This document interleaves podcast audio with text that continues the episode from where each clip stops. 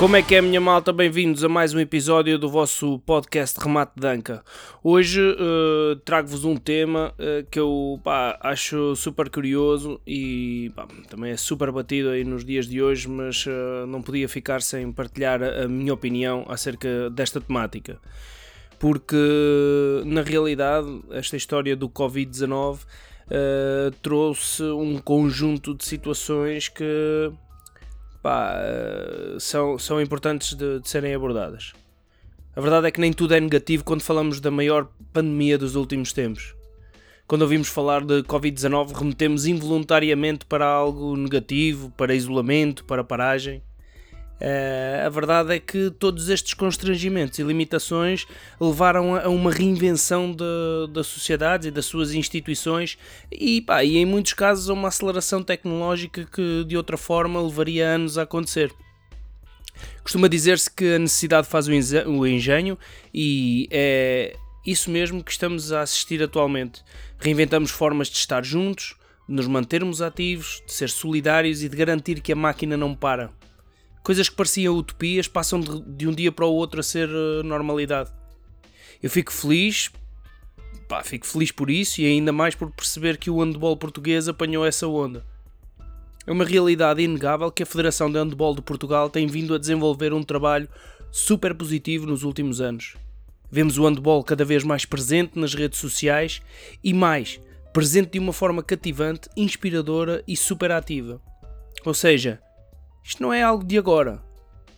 No entanto, este ciclo de formações, por exemplo, e webinars que estão, que estão atualmente a ocorrer, são simplesmente fenomenais e é uma forma de unir e reunir a comunidade andebolística para discussões abertas acerca do que é a atualidade da modalidade e que futuro pretendemos e necessitamos traçar para a sustentabilidade da mesma.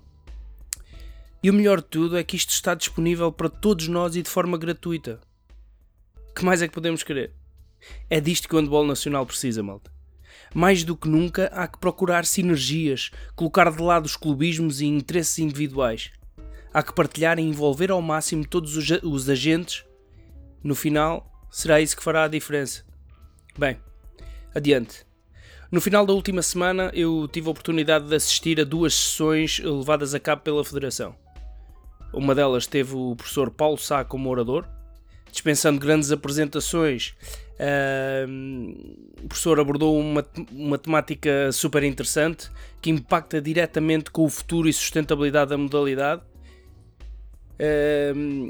Teve sempre o foco nos escalões de formação e isso para mim acho que foi super interessante. Falava do desnível da qualidade entre equipas uh, e as oportunidades que vão havendo e o tempo de jogo dado a cada jogador durante este período de, nos escalões de formação. Partilhou também estratégias para diminuir esse desnível, uh, tendo sempre como cerne da questão o desenvolvimento dos jovens jogadores e a redução da taxa de abandono. Algo que eu considero crucial que, uh, que seja trabalhado uh, se queremos realmente ter um futuro risonho ou mais risonho ainda para a nossa modalidade referiu incansavelmente a necessidade de uma mudança de abordagem por parte dos treinadores face à formação dos atletas. Referiu ainda muitas vezes a ideia de maior cooperação e menos competição. Achei curioso, uma vez que, na minha humilde opinião, é exatamente esse o caminho que o futuro próspero da nossa modalidade uh, exige. Os clubes devem trabalhar uns para os outros e uns com os outros. Devem criar canais de comunicação e interação que permitam e potenciem o desenvolvimento de talentos para o país e não apenas para o seu emblema ou coletivo. É aqui que é necessário derrubar os maiores muros, malta. É necessário passar a encarar a formação como isso mesmo e não como oportunidades para títulos individuais, recordes ou currículos. Para um treinador dos escalões de formação, certeza que não haverá maior recompensa e sentido de missão cumprida do que assistir ao crescimento dos atletas que passaram pelas suas mãos. Acho que tudo se resume a isso, ou pelo menos assim deveria acontecer. Outra das sessões a que tive a oportunidade de assistir foi a apresentação da funcionalidade Video Analyzer disponível com o software XPS Network, levada a cabo pelo Miguel Vasconcelos. E pergunto a vocês: sim, sim, qual é que é o interesse dessa ferramenta? É data, minha gente. Data Power. É verdade.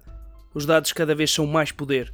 Quanto mais informação tivermos do nosso lado, mais certos serão os nossos movimentos, as nossas escolhas, as nossas estratégias. Pelo que tive a oportunidade de ver, a ferramenta é realmente poderosíssima. Hiper personalizável e por isso adaptável às necessidades de cada treinador ou equipa técnica. São este tipo de ferramentas que precisam de entrar a todo gás no panorama do handball nacional. Trazem com elas potencialidades incalculáveis, a aceleração da mudança que tanto necessitamos e fazem realçar a magia da modalidade. Imaginem o leque de oportunidades que isto não traz para todas as equipas e todos os escalões. Conseguirmos identificar e registar todos os momentos de jogo ou treino e conseguir uma leitura muito mais assertiva dos pontos a desenvolver. Definir as nossas próprias métricas e adaptá-las àquelas que são as nossas metas e ambições. Algo que aconselho vivamente a explorarem. Como dizia no início deste episódio, momentos como este, que atualmente vivemos, levam a uma verdadeira reinvenção das sociedades e muitas das vezes trazem consigo um conjunto de ideias e iniciativas que marcam pontos de viragem na realidade que até então conhecíamos e tínhamos como certa.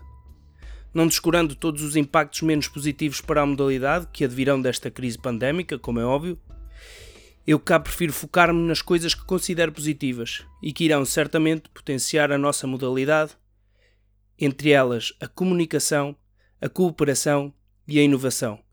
No final, estaremos muito mais fortes e mais presentes do que nunca. Fiquem bem.